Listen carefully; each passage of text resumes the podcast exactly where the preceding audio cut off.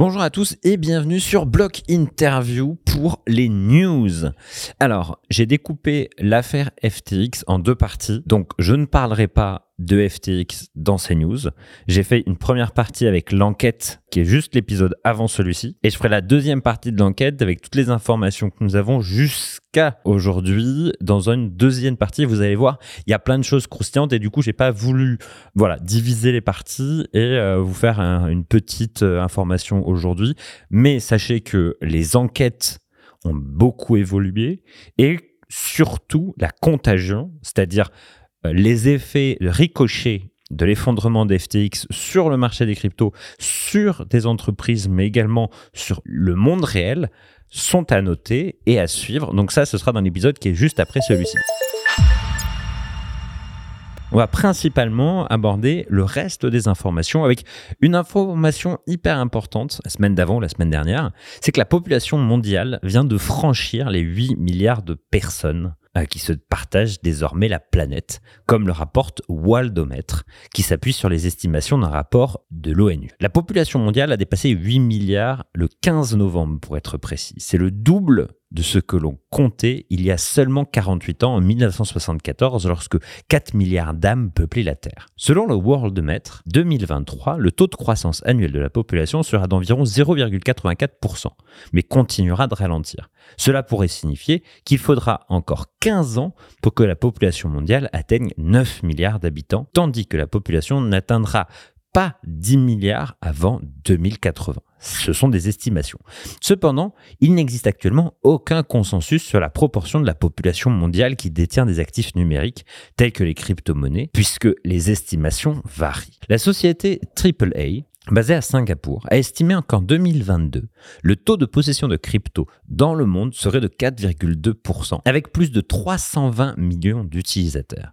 Elle a indiqué que les États-Unis étaient en tête avec 46 millions de détenteurs de crypto. Pour la France, si je devais faire un petit zoom, on estime que 8% des Français détiennent un wallet actif. Alors, quand on précise actif, c'est qu'il y a des crypto-monnaies dessus. On ne sait pas si véritablement ces 8% de Français sont véritablement actifs régulièrement et interagissent avec leur wallet. Mais plusieurs questions me viennent en tête et vous pouvez euh, y répondre ou même échanger chez vous. Quels seront les impacts de l'augmentation de la population mondiale dans les prochaines décennies face aux enjeux climatiques et économiques? Les crypto-monnaies, utilisées en France, en Europe et dans les pays occidentaux comme un asset financier, connaîtront-ils d'autres usages dans les autres pays? Ou même connaissent-ils dès à présent d'autres usages dans les mêmes pays? Pour cette deuxième question, je ferai sûrement un épisode consacré à l'impact du Web3 dans le monde et ses utilisations. Et vous verrez que, bien entendu, c'est un asset financier dans beaucoup de pays développés, mais si on parle de pays un petit peu moins développés avec des monnaies beaucoup plus fluctuantes, l'utilisation des crypto-monnaies est plus courante dans le quotidien des habitants de ces pays. On passe côté adoption avec le premier chapitre euh, sur le Japon. Parce que malgré les incertitudes du Japon quant à l'émission euh, de CBDC, c'est-à-dire de monnaie de banque centrale, la Banque centrale du Japon, BOJ, continue d'expérimenter un éventuel yen numérique. La Banque centrale japonaise a estimé une collaboration avec trois banques, ils appellent ça des méga-banques, et des banques régionales pour mener un projet pilote d'émission de CBDC, a rapporté l'agence de locale Nikkei le 23 novembre. Ce projet pilote vise à fournir des expériences de démonstration pour l'émission de la monnaie numérique nationale du Japon, le yen numérique, à partir du printemps 2023. Affaire à suivre. Adidas poursuit sa longue tradition avec la Coupe du Monde de la FIFA, cette fois avec une petite touche crypto puisque la marque de sport a inclus son personnage, le Board Ape nommé Indigo Hertz, dans une récente bande d'annonces promotionnelle publiée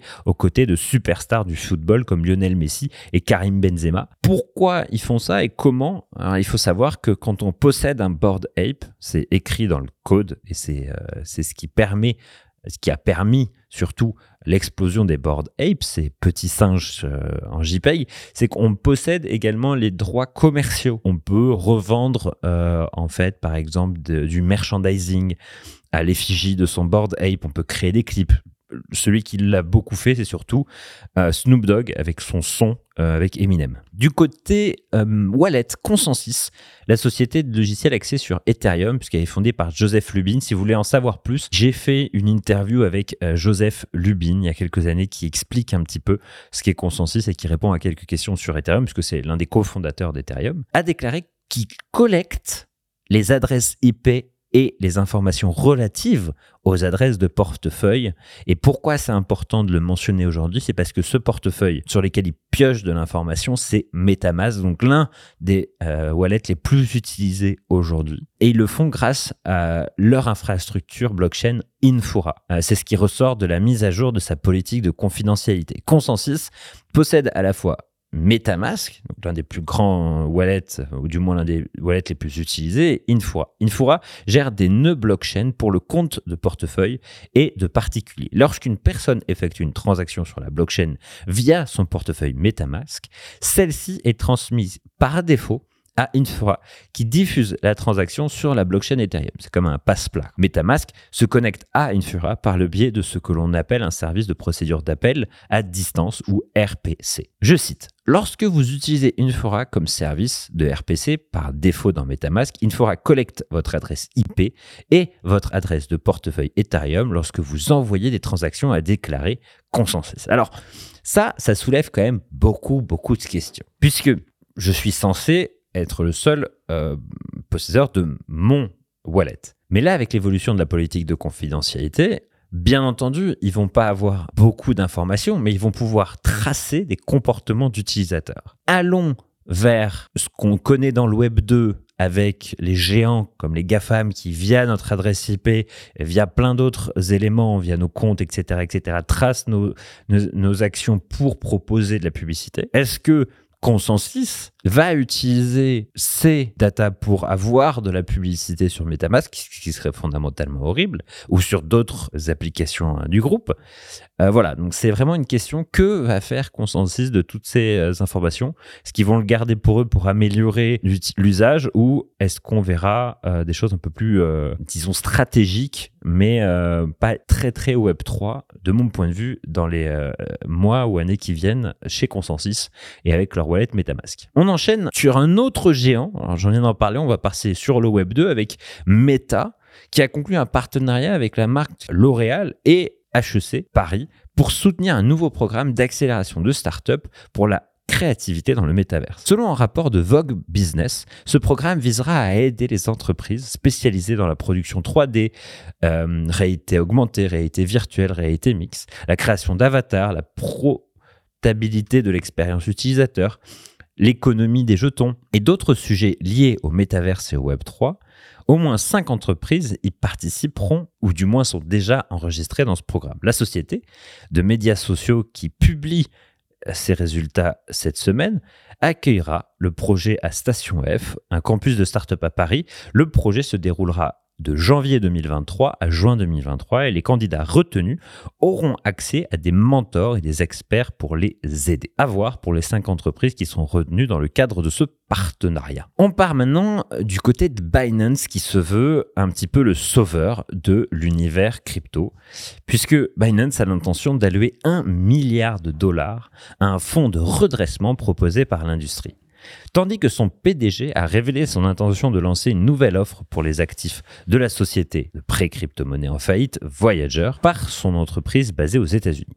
S'adressant à Bloomberg TV le 24 novembre, le PDG de Binance, Changpeng Zhao, également appelé CZ, a abordé un certain nombre de sujets dans ce qui a été un mois tumultueux pour l'écosystème des cryptos. Bon, euh, quand il dit tumultueux, hein, on pourrait dire même catastrophique. Le principal d'entre eux était le fonds de redressement de l'industrie proposé par Binance qui vise à fournir un soutien financier aux projets prometteurs en détresse financière, suite notamment au crash de FTX. Le fondateur de la bourse a lancé cette idée à la suite de l'effondrement de cette plateforme. Selon le PDG de Binance, le fonds sera accessible au public, les contributeurs devant envoyer des fonds à une adresse blockchain centrale et transparente. CZ a également indiqué que le fonds devrait être opérationnel avant la fin de l'année 2022, tout en présentant une feuille de route de six mois dans lequel il espère voir le secteur se redresser. Ce que je trouve bien par rapport à cette nouvelle, c'est que on a un acteur comme Binance qui est aujourd'hui le premier acteur euh, du, du marché en termes d'acteurs centralisés qui va venir en aide à des projets porteurs qui, qui, qui ont été juste des victimes euh, de FTX. Donc, euh, à voir quel projet va, va pouvoir récupérer une partie de ces 1 milliard de dollars, comment ça va être réparti. Vu que ce sera transparent, je vous ferai euh, un follow-up sur cette news dans les prochaines news blockchain sur Block Interview. Donc n'hésitez pas à vous abonner. Là, on va rester sur le marché des crypto-monnaies et on va voir que à Hong Kong, plutôt l'autorité monétaire de Hong Kong s'inquiète de l'impact de la chute des crypto-monnaies sur l'économie réelle. Et oui, l'autorité monétaire de Hong Kong, la HKMA, a évalué la situation et a constaté que l'instabilité des cryptoactifs, y compris et même plus spécifiquement les stablecoins, ces monnaies stables adossées à des actifs crypto, peuvent potentiellement se répercuter sur le système financier traditionnel. L'évaluation de la HKMA sur les monnaies stables adossées à des cryptoactifs a souligné les risques d'inadéquation des liquidités, ce qui a un impact négatif sur leur stabilité lors d'événements de vente à la sauvette. Une vente à prix cassé est une fluctuation momentanée des prix. Lorsque les investisseurs peuvent acheter des monnaies stables à un prix inférieur à celui du marché, un phénomène observé lors du crash de Terra. Selon la Banque centrale de Hong Kong, l'interconnexion de cryptoactifs a rendu l'écosystème cryptographique plus vulnérable aux chocs systémiques. Le graphique partagé par HKMA suggère que la fluctuation du prix des stablecoins pourrait entraîner un ajustement des réserves par le stablecoin. Cela principalement dû à l'hypothèse selon laquelle la demande et l'offre de stablecoin peuvent déclencher la volatilité de leur prix. Alors c'est un petit peu compliqué. Je mettrai en description plus d'informations sur euh, fait cette fameuse étude et notamment le graphique qui montre les corrélations qui existent entre état de stablecoin et monnaie traditionnelle ou marché financier traditionnel. On part du côté de la pomme à moitié mangée. Apple semble travailler au développement d'un monde de réalité mixte, 3D, aux allures de métavers selon des dépôts de brevets et d'offres d'emploi récentes. Depuis le 1er novembre, plus de 30 offres d'emploi liées à la réalité virtuelle et augmentée ont été publiées par la page d'offres d'emploi d'Apple. Le géant de la technologie recherche un mélange d'ingénieurs logiciels et, matériels qui seront principalement basés dans son groupe de développement technologique TDG. Le TDG est une équipe secrète au sein d'Apple dont les origines remonteraient à 2017 et qui travaillerait au développement de la technologie AR-VR. Apple a jamais officiellement confirmé qu'un tel appareil était en préparation. Cependant, on observe toutes ces petites actions autour. Le PDG d'Apple, Tim Cook, a déjà exprimé son opinion sur le métaverse lors d'une conférence sur les résultats du premier trimestre 2022 en janvier lorsqu'il a était interrogé sur la possibilité de la société en matière de métaverse. Cook a déclaré, je cite, nous voyons beaucoup de potentiel dans cet espace et nous investissons en conséquence.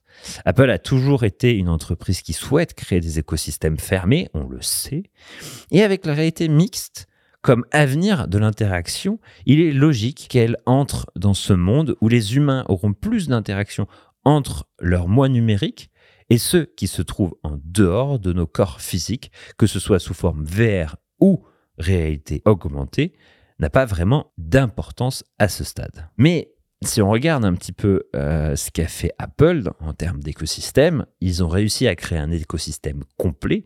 Et si on imagine un casque de réalité virtuelle ou un casque de réalité mixé, un ensemble de services et d'autres devices connectés à cet ensemble, on peut envisager une pomme virtuelle apparaître très bientôt, que ce soit dans nos téléphones, avec un petit casque ou même dans nos maisons. On passe du côté NFT avec un jeu auquel j'ai beaucoup joué, c'est pour ça que je l'ai mis en premier. Euh, c'est Hot Wheels ces petites euh, voitures en métal euh, développées par Mattel qui a annoncé un nouveau marché NFT dans le cadre de l'expansion de son activité euh, métaverse. Mattel Digital Collectible sera lancé avec la série 4 de Hot Wheels NFT le 15 décembre, très proche de Noël. La place de marché de Mattel Creation Digital Collectible ne nécessiterait pas de crypto-monnaie pour les acheter. Une simple carte bleue suffira. Le début de l'année 2023 verra également l'apparition d'un échange d'un pour un de NFT, euh, de ce fameux Garage Hot Wheels sur la blockchain Wax.